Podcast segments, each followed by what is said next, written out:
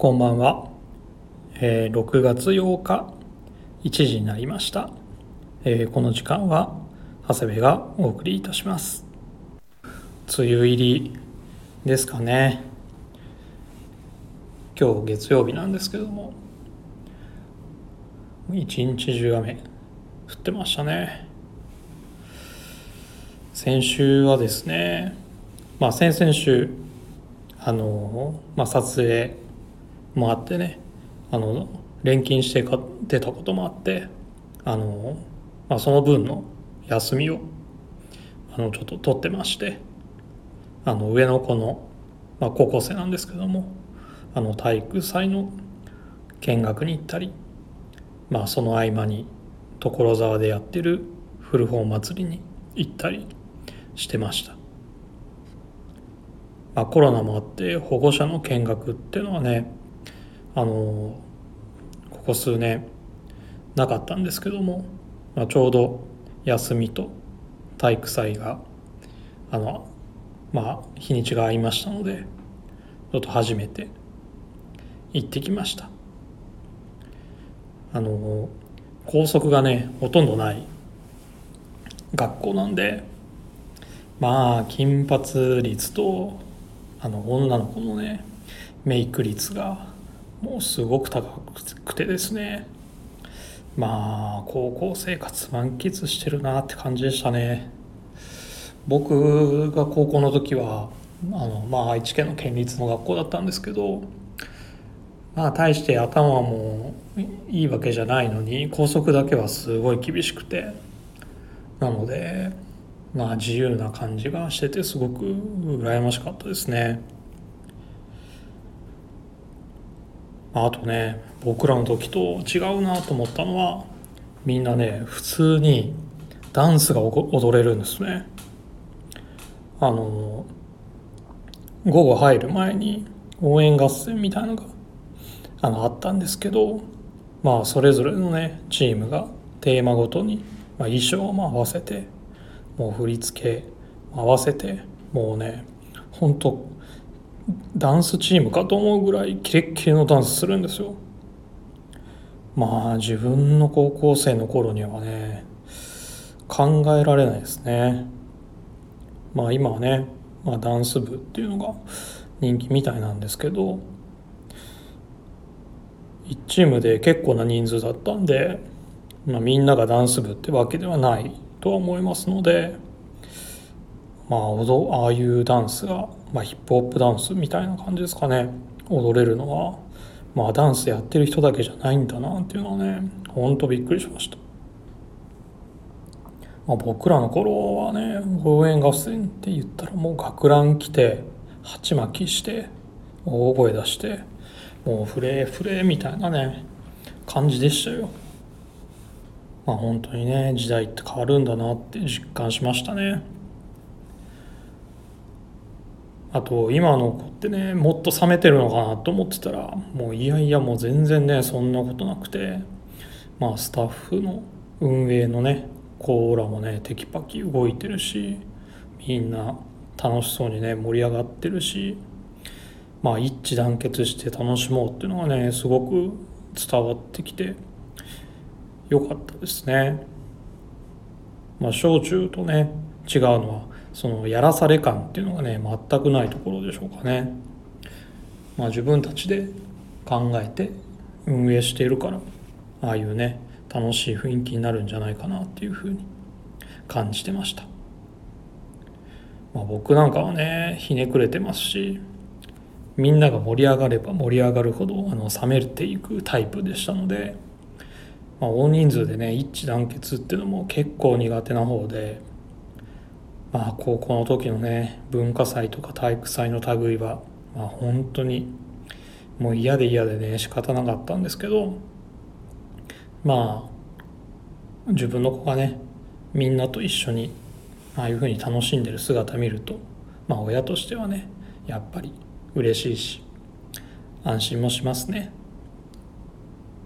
っていう体育祭でした。でですねまあ出る種目まあ、見る種目が午前の早い時間と午後の終わりの方だったのでまあ3時間ちょっとぐらいあの時間がねあったので、まあ、その隙にもう所沢のね古本祭りまでもうひとっ走りしてきて行ってきました。あの自転車でね高校まで自転車で行ったんですけどちょうど高校のね最寄り駅がその西武線所沢まで行くねあの線だったので、まあ、自転車で高校の最寄りの駅まで走って、まあ、まあ10分ぐらいですかね、まあ、電車乗って、まあ、所沢行ってもうサクッと見て、まあ、戻りましたけどもまあでもね、まあ、初日ということもあってか、まあ、自分が持ってないね80年代前半のポパイとホットドッグプレスがね、まあ、格安で見つかって5冊ほど、まあ、手に入れることがねできたので、まあ、滞在時間に対してはあの、いいなんていうんでしょうね獲得率っていうんですかねあの高かったですね。なんか久々にファッション系の本でああいいの買ったなっていうふうに感じましたね。まあ初日だったのでね昼過ぎでもまあにぎわってましたよね。もう平日だけど、まあ、オープン前はツイッターで見たらねオープン前はもう長蛇の列だったみたいなので。まあ直後はねごった返してたでしょうね。まあ人気古着屋のね入荷日と同じような状況ですね。それぞれね狙うねジャンルは違うんでしょうけど。所沢はねえっと軍物とあと電車系てっちゃん系がね結構多いんであのそれ狙いの人もね結構いるみたいなんですけどもね。ただあの朝並ぶようなあのベテランの方たちにはあのファッション系はねあまり興味ないみたいなのでまあ多少ね遅れていってもその辺りはあの結構残ってたりもするんですよね。まあね面白いのがねあの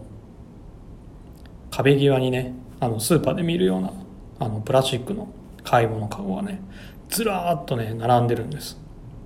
あの、まあ、そのかごを持ってあの古本祭り回遊してあの欲しい本を入れていくんですけど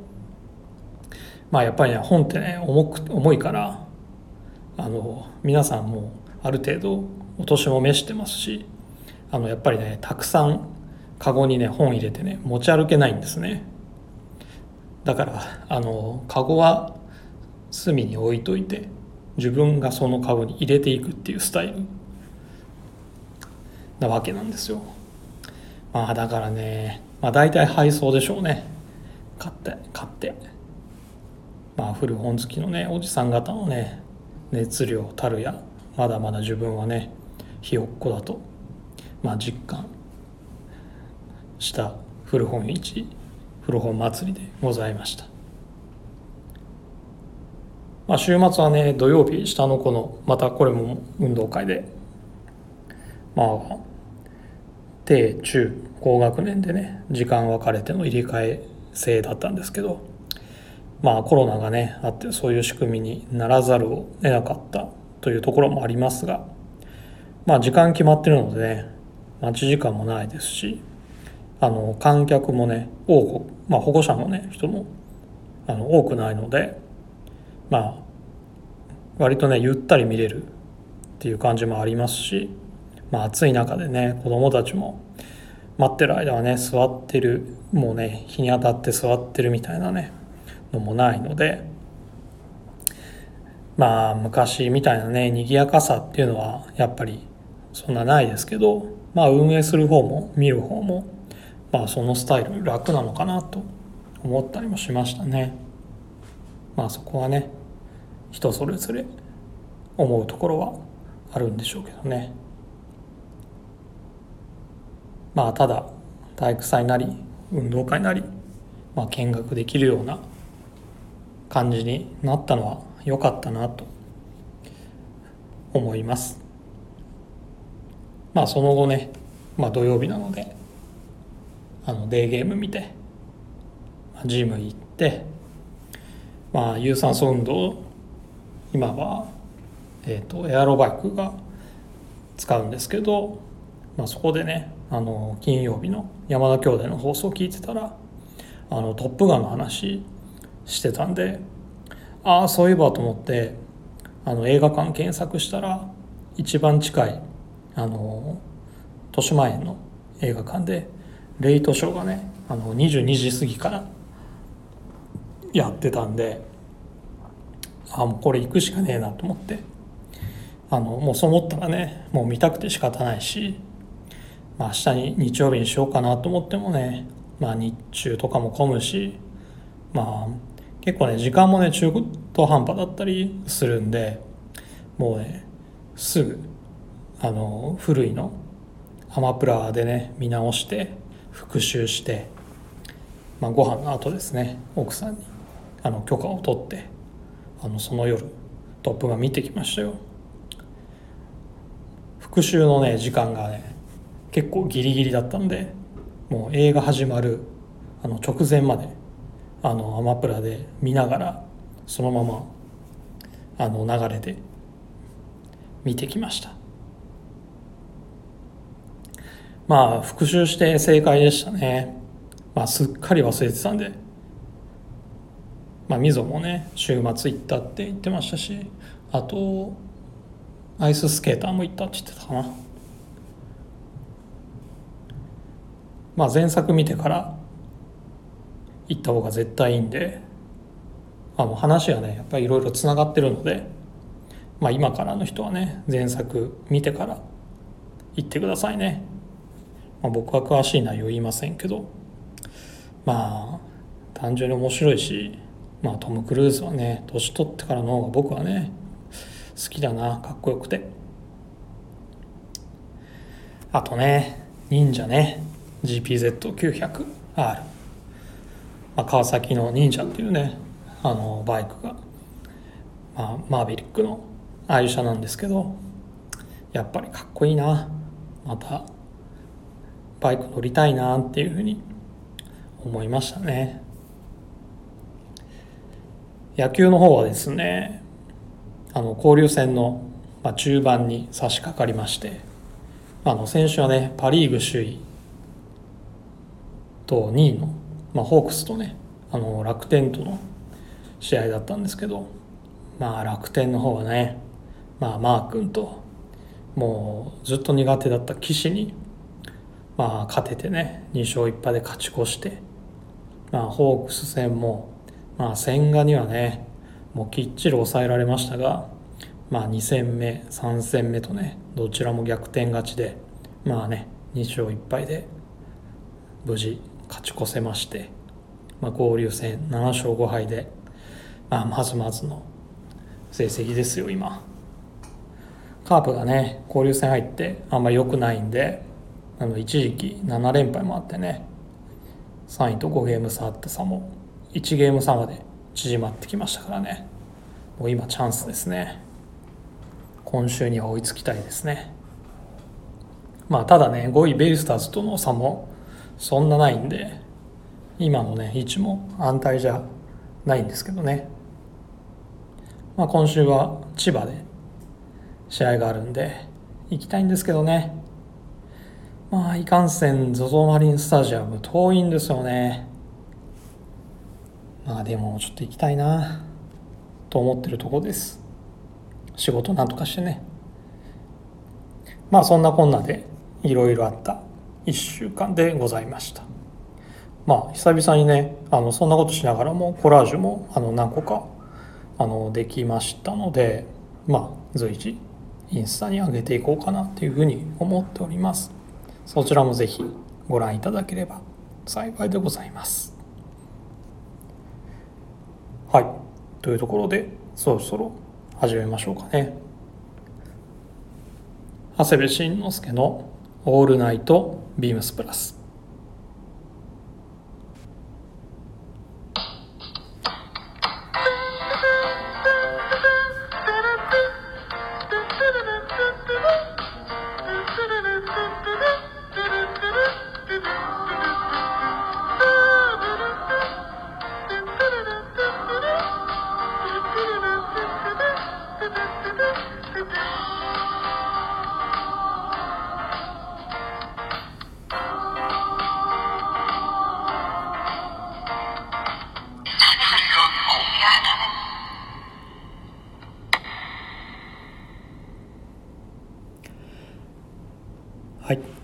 この番組は変わっていくスタイル変わらないサウンド All Night BEAMS PLUS supported by SHURE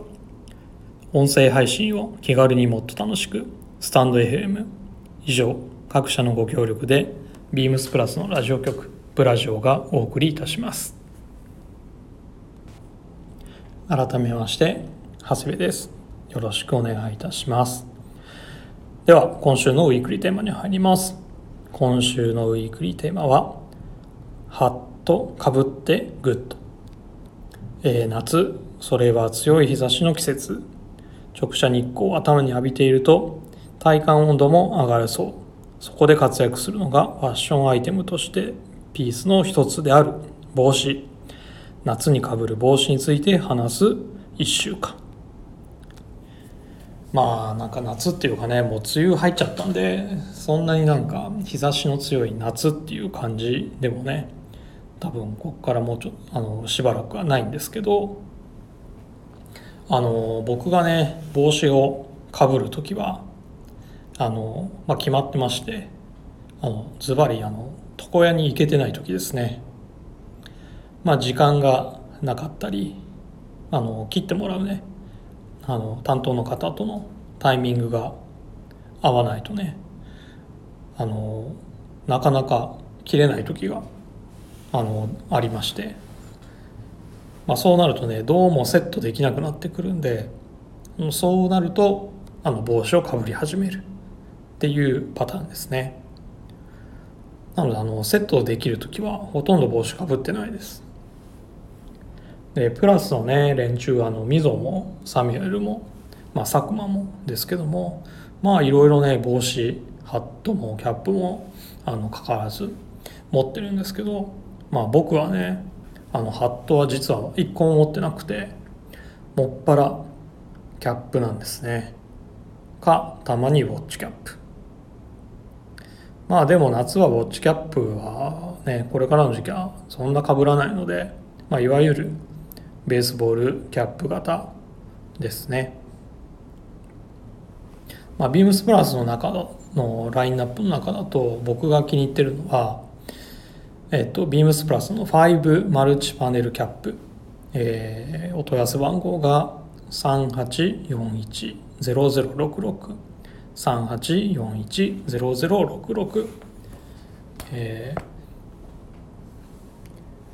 マルチってまあ商品名についてるんで、まあ、お分かりだと思うんですけどもその5つのねあの何て言うんでしょう。パネルになっててあの全て柄が違うんですよね。クレイジーパターンになってるから、まあ、その形がね自分の頭の形にね一番フィットするんであのそれはねあの気に入ってかぶってます。で、えー、この夏ですね。でも自分がね欲しいなと思ってるキャップが実はありまして、えー、それがですねこれです、えー、今ね、えーと、ビームス自動でイベント開催中のオールドソルジャーなんですけど、えーと、まだねオンラインショップには出てないんですけどお問い合わせ番号お伝えしますのであの、まあ、オンラインでは6月17日から、えー、ポップアップ始まりますので、えー、後日チェックしていただければと思います、えー、お問い合わせ番号はですね、えー、3841-0091えー、これがですねウォルト・ソルジャーのボートクラブキャップ色がカーキとネイビー。でもう一つですね3つあります。えー、もう一つがですね38410092 38410092リペアキャップ、えー、これはですね何て言うんでしょうな。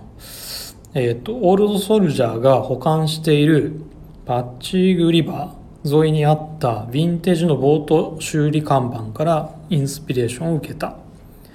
ものでえー、古いボートヤードで働く人たちがかぶっているキャップのようなイメージということですね、えー、色がレンジャーグリーンとネイビー。でもう一つが3841の0093、えー、ヨットクラブキャップカーキ。の3つの、えー、商品番号で、まあ、5つあるんですけども、まあ、それでねちょっと迷ってますね。多分、まあ、でもボートクラブのカーキとあのリペアキャップのネイビーかなっていうふうに思ってます。あの2つ買いますよ。はい。ニューヨークのねボニューヨークボートクラブっていうのはまあ本当にそのままのロゴとあの文字とあの船の種の本当にシンプルなクラブ感ある、まあ、デザインでまあその2つにしようかなっていうふうに思ってます。多分ね結構浅めであの自分の頭にはね合いそうな感じはしてるのであのちょっと原宿に取り寄せて買おうかなっていうふうに思っております。あとねちょっとやれ感もあるので何て言うんでしょうね。まあかぶってあの、まあ、洗濯して、まあ、日に当ててねあの乾かして天日干ししていくと多分ねすごいいい味が出るんじゃないかなっていうふうに思ってますのでまあそれこそねあのショーツにちょっとね大きめの長袖シャツとかね着てそういうのかぶりたいなっていうふうに思います。ビームス自動でのオールドソルジャーポップアップは6月19日まで開催してますので今のところえっ、ー、と見られるのは、えーと、ビームス辻堂となりますので、えー、ぜひ、えー、お時間あれば、えー、足を運んでいただければと思います。はい。ウィークリーテーマはそんな感じです。よろしくお願いいたします。みんな何紹介するのかな？結構ねみんな帽子好きなので楽しみですね。はい。続いてはこのコーナーです。今週の一冊。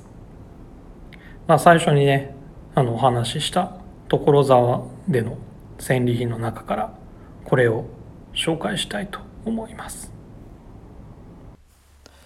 えー、ホットドッグプレスえー、1981年6月25号ですね、えー、1981年昭和56年ですね。僕もまだ小1です、えー、この号はですねオフィシャルプレッピーハンドブック。えっ、ー、と皆さんも持ってる方もいらっしゃるかとは思うんですけどもあの有名な、まあ、プレッピーハンドブックの特集ですね。まあアメリカで100万部ってありますけどまあ本当どの程度当時話題になってたんでしょうね。日本でも当時どうだったんでしょうね。その辺りはまだ現役でいる諸先輩方にちょっと話も聞いてみようかなと思います。まあ版権独占たるのはまあ、このオフィシャルプレッピーハンドブックが、まあ、ホットドッグプレスと同じ講談社から出版されてるから、まあ、こういう特集ができたんじゃないでしょうかね。この頃のホットドッグプレスは、まあ、アイビーだったりとかプレッピー特集が多くて、まあ、内容もね面白いのが多いので、まあ、見つけたらあの一回手に入れてみてもいいんじゃないかなと思います。パッと見はねあのポパイと間違えるくらい似てるんであの混ざってたらね一瞬見逃しそうなんですけどね。まあ雑誌の中でもその時代の流行りみたいなのがあるんでしょうね。まあこの頃はねこの内容で月2回発行してたのでまあ編集の方も大変でしたでしょうね。今の雑誌より圧倒的に文字数多いですからね。まあさて中身はですねまあもちろん特集なので、まあ、本の抜粋もありますけど、